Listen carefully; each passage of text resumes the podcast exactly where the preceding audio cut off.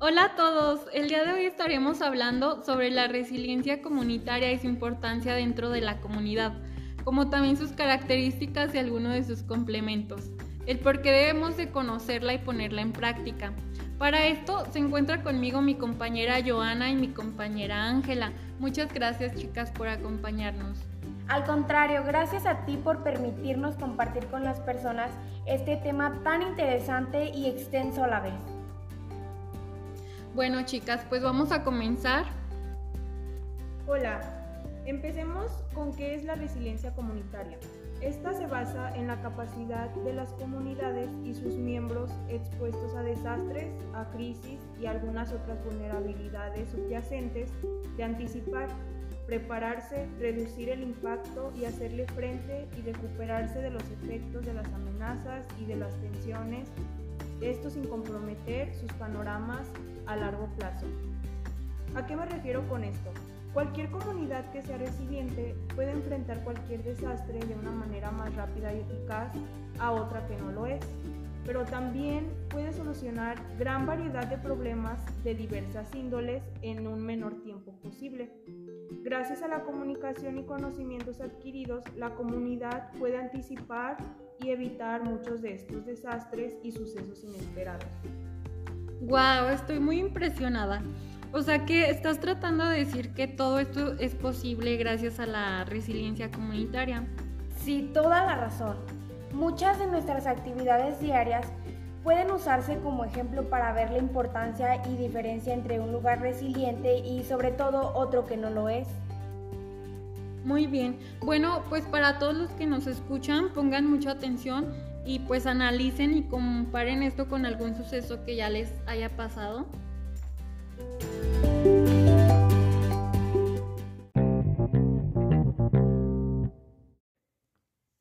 Bueno, eh, por ahí escuché que una comunidad resiliente tiene puntos de referencia y que son seis.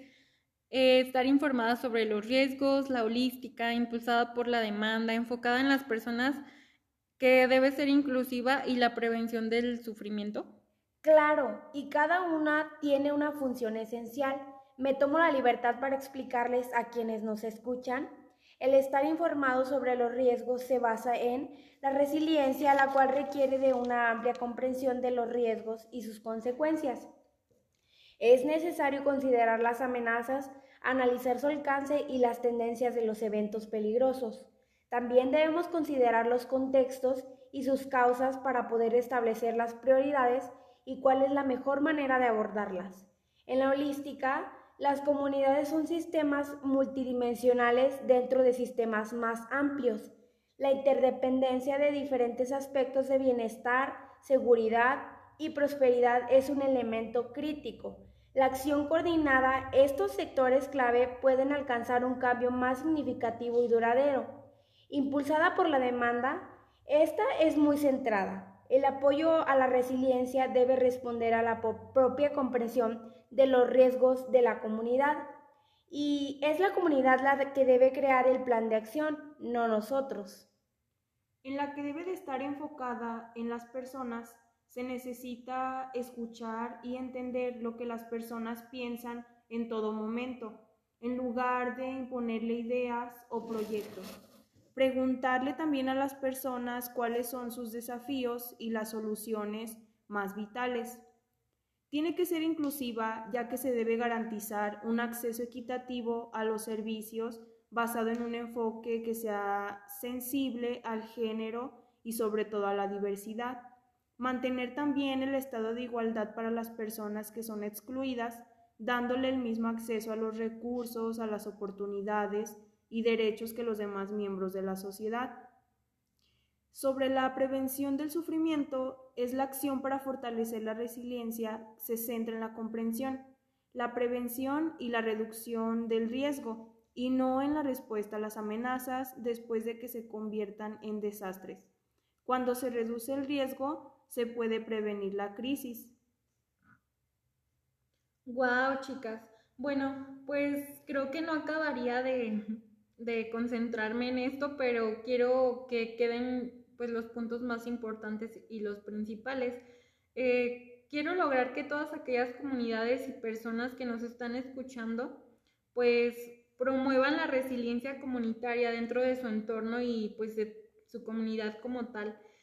Eh, ¿Qué tal si me dicen cómo es en realidad una comunidad resiliente?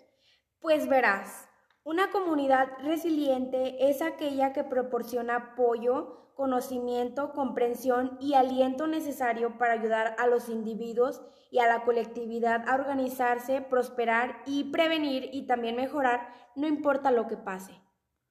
Wow, fíjate que con esto que nos dices, pienso en un lugar con mucha armonía y normas. No sé qué piensen ustedes. Bueno, y una comunidad resiliente tiene que tener ciertas características eh, específicas o solo es buena comunicación.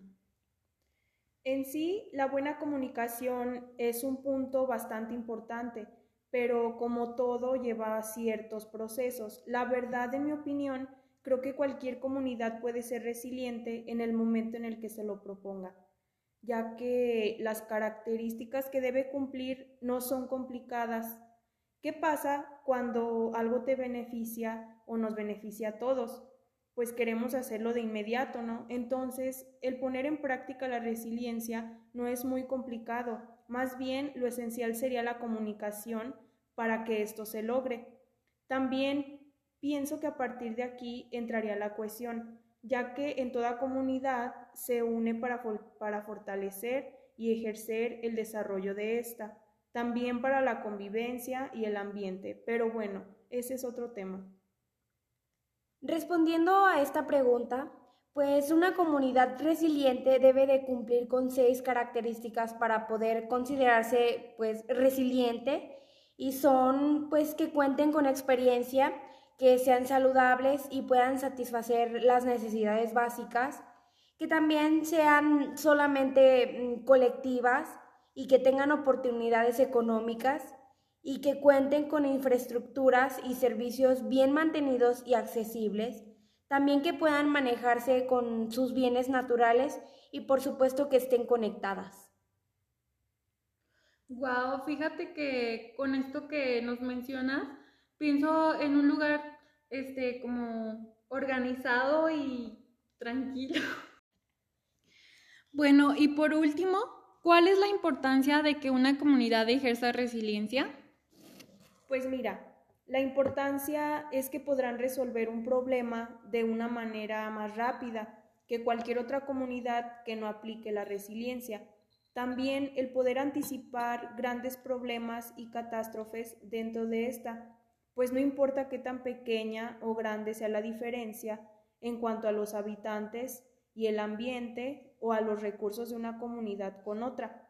Por ejemplo, en estos tiempos de pandemia es muy importante el apoyo por parte de las personas y sobre todo la ayuda, la ayuda mutua, ya que así hemos logrado que los contagios en la comunidad disminuyan cada vez más. Mm, muchísimas gracias chicas por su tiempo y por esta información que nos brindan. Eh, quiero mencionar también a todas las personas que nos están escuchando que algunos de los puntos claves de información de este podcast fueron obtenidos del libro Hoja de Ruta hacia la resiliencia comunitaria e implementación del marco sobre resiliencia comunitaria por la Federación Internacional de Sociedad de la Cruz Roja y Media Luna Roja. De nuevo, les quiero agradecer a todas mm, por estar aquí el día de hoy y a todos los que nos escuchan. Nos vemos muy pronto. Muchas gracias. Gracias. Gracias.